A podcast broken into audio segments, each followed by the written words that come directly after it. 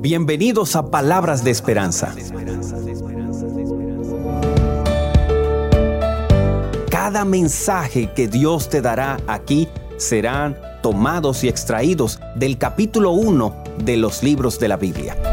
Mensajes que podrán ayudar y fortalecer tu vida de una forma completamente significativa. El número uno en la Biblia es un número muy especial en el Evangelio de Juan, en el capítulo 17, la oración sacerdotal de Jesucristo la expresó lo siguiente en el versículo 21. Para que todos sean uno, como tu Padre en mí y yo en ti. Para que también ellos sean uno en nosotros, para que el mundo crea que tú me enviaste. Bienvenidos. Palabras de Esperanza tiene un mensaje muy especial que con seguridad cambiará completamente tu vida.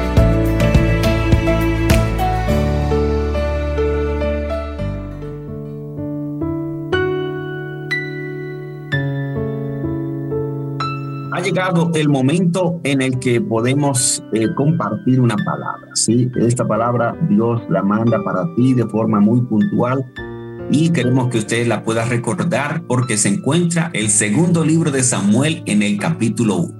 ¿Sí? Reiteramos, segundo libro de Samuel en el capítulo 1. Es un capítulo donde nos vuelve ahora a citar el tema eh, que hemos venido tratando, pero ahora en el capítulo 1 del segundo libro vuelve a presentarnos la fragilidad del ser humano a través de los procesos de vida que son concluyentes a través de la muerte. Esto nos deja claridad que, eh, mira, es, tiempo de que nosotros podamos comprender de verdad eh, que en algún momento nuestra fragilidad dejará de ser fragilidad y dejaremos de ser. Pero más que eso, más que eso, es que eh, eh, el orgullo, la suficiencia y una cantidad de cosas que nosotros hemos desarrollado, mira, es necesario que le coloquemos un punto final a eso. ¿sí? Pero hoy queremos eh, hablarte por lo menos de unos tres puntos importantes, cuatro puntos importantes de este interesante capítulo. ¿sí? Son cuatro puntos justamente que queremos compartir. El primer punto eh, se encuentra en el versículo 4, capítulo 1 del segundo libro de Samuel, versículo 4, malas noticias. Mira, en la vida nosotros no quisiéramos escuchar malas noticias no quisiéramos recibir malas noticias. Nadie quiere recibir malas noticias. Mira, que tu esposo te está haciendo infiel, que, que tu esposa eh, está haciendo las cosas mal, que fulanito está hablando con perencejito, que eh, eh, de repente en el celular de, ese esposo, de esa novia, de ese novio, se encuentran conversaciones. no, no queremos malas noticias, que su hijo está con problemas de adicción a las drogas. No queremos escuchar malas noticias que el diagnóstico médico es completamente contrario e infortunadamente no te vas a levantar de allí. Malas noticias. Y sabe que cuando llegan las malas noticias nosotros tenemos que tomar decisiones claras, objetivas, completamente contundentes. Mala noticia que llegue, esperanza y confianza en Dios que se restablece. Mala noticia que llegue, esperanza y confianza en Dios que se restablece. Aprendas esa frase en el nombre del Señor, ¿sí? Mala noticia que llegue, esperanza y confianza en Dios que se restablece. Porque a través de las malas noticias nosotros eh, eh, consideramos, número uno, recordamos lo, frágiles que somos y también reconocemos que tenemos tan solo un intercesor o un mediador que es Cristo el Señor. ¿Ok? Así que mala noticia que llegue, esperanza y confianza en Dios que se restablece. Escríbalo allí, mala noticia que llegue, esperanza y confianza en Dios que se restablece. Escríbalo, déjelo allí, escríbalo en su cuaderno de notas, escríbalo en sus notas del celular, escríbalo en el nombre del Señor, escríbalo porque eh, en algún momento lamentablemente nos llegan malas noticias.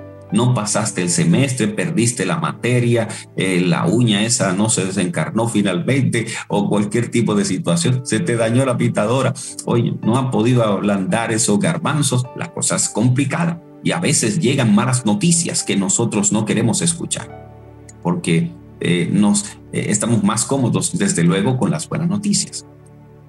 Punto número dos. Ok, frente a las malas noticias, mala noticia que llegue, esperanza y confianza en Dios que se restablece. ¿Ok? Así que ahí estamos con ese primer punto especial.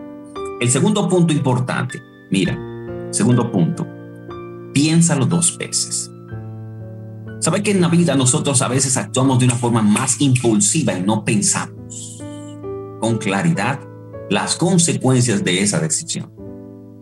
Entonces, piénsalo dos veces, es porque a veces nosotros hemos tomado determinaciones muy olímpicas y hemos hecho sufrir a nuestros papás. Ah, pero es que en mi vida, pero ¿quién sufre? Ah, yo llego a la hora que, que, se me antoje, pero es que ¿quién se queda esperándote? Ah, pero es que yo estoy aquí, lo metieron allá, está enfermo, tuvo un accidente, ¿quién es el que sufre después? Recuerda que todas las decisiones que regularmente tú y yo tomamos son decisiones que tienen consecuencias. Y ojalá nosotros mismos experimentáramos la consecuencia y sufriéramos nosotros solos y que nosotros pudiéramos estar en esta situación. Ojalá, ojalá. Pero las cosas no es así porque nosotros estamos completamente interconectados con un círculo familiar, amistoso, que están siempre pendientes de nosotros. Así que por la mala noticia que tú, por la mala decisión que tú tomaste, Hoy hay una mamá que está sufriendo, hay un papá que está llorando, hay una hermana, hay un primo, hay un familiar, hay unos hijos. Es una cadena de personas que está pasando por situaciones complicadas por la decisión de uno. Así que piénsalo dos veces. ¿Qué, debería de pensar? Aquí eh, aparece una malecita que es el que le quita la vida a Saúl. El capítulo, el capítulo el último capítulo, el último capítulo del libro de Samuel, es el capítulo, a ver, déjenme ver, que lo vi en el estudio, 31. Si el capítulo 31 indica que Saúl se echó sobre su espada, ¿sí? cuando se vio perdido, se echó sobre su espada, su escudero no lo quiso matar, así que se echó sobre su espada. Pero ya en el capítulo 1 del segundo libro aparece una malecita indicando que cuando Saúl estaba en una condición agonizante y no se había muerto todavía y veía que ya venían los filisteos, entonces le dice a ese muchacho, mira, ¿de dónde tú eres? Por favor, quítame la vida. Entonces el muchacho, de una forma clara, y toma la determinación de quitarle la vida a, David, a, a Saúl. Piénsalo dos veces. Aunque parezca la mejor decisión, piénsalo dos veces. Aunque parezca lo mejor para alguien, piénsalo dos veces. Aunque parezca lo mejor para tu vida, piénsalo dos veces. Cuando lo piensas dos veces, entonces por lo menos dejas un margen para que la gloria del Señor te pueda direccionar tus pasos. Piénsalo dos veces. Por no pensarlo dos veces, este muchacho finalmente terminó muerto. Sí. David después dice, bueno, ¿cómo tú fuiste capaz de quitarle la vida al ungido de Dios? Que ahí nos conecta con el tercer punto importante.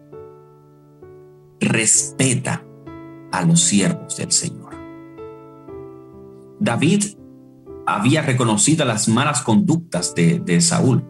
Sí, claro, Saúl era una persona que eh, lo estaba buscando para matar y David tenía que estar de cueva en cueva y de lugar en lugar para huyendo de huyendo, huyendo, huyendo, pero siempre David reconoció yo no levantaré mi mano contra el ungido de Jehová. Está obrando mal, sí. El Espíritu de Dios se retiró de él, sí. El demonio lo está afligiendo por allí, sí. Pero David siempre tiene claridad de que a pesar de que no sea la mejor persona, es el anciano de mi iglesia. Aunque tenga estos defectos, es el pastor de mi iglesia. Aunque tenga estas dificultades, es el líder de mi iglesia. Aunque tenga todas estas situaciones, es el padre que me ha correspondido. Es la mamá que me ha correspondido. Por favor, respete a los líderes.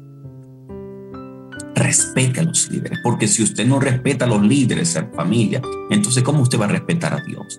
No, porque los líderes obran mal, Dios nunca obra mal. Bueno, es el proceso de enseñanza y de discipulado que nosotros tenemos y es preciso nosotros participar de ese proceso de sujeción. Cuando se nos, nos cuesta sujetarnos, hay un problema en nuestra condición de la carne y no en el espíritu. No estamos andando en el espíritu de Dios. Entonces, justamente respete al ungido del Señor. ¿Sí? Escriba ahí, hoy voy a orar por mis líderes. Aleluya, sea el nombre del Señor. Escriba allí, hoy oraré por mis líderes. Ahí está, escríbalo, escríbalo. Este punto 3 es importante. Escríbalo allí, por favor. Y estamos en el descenso de, este, de esta palabra que hoy Dios te envía. Hoy oraré por mis líderes. Sí, ore por sus líderes. Eh, para un hijo eh, podrá ser sus líderes su papá. bueno, en fin, ore hoy por sus líderes.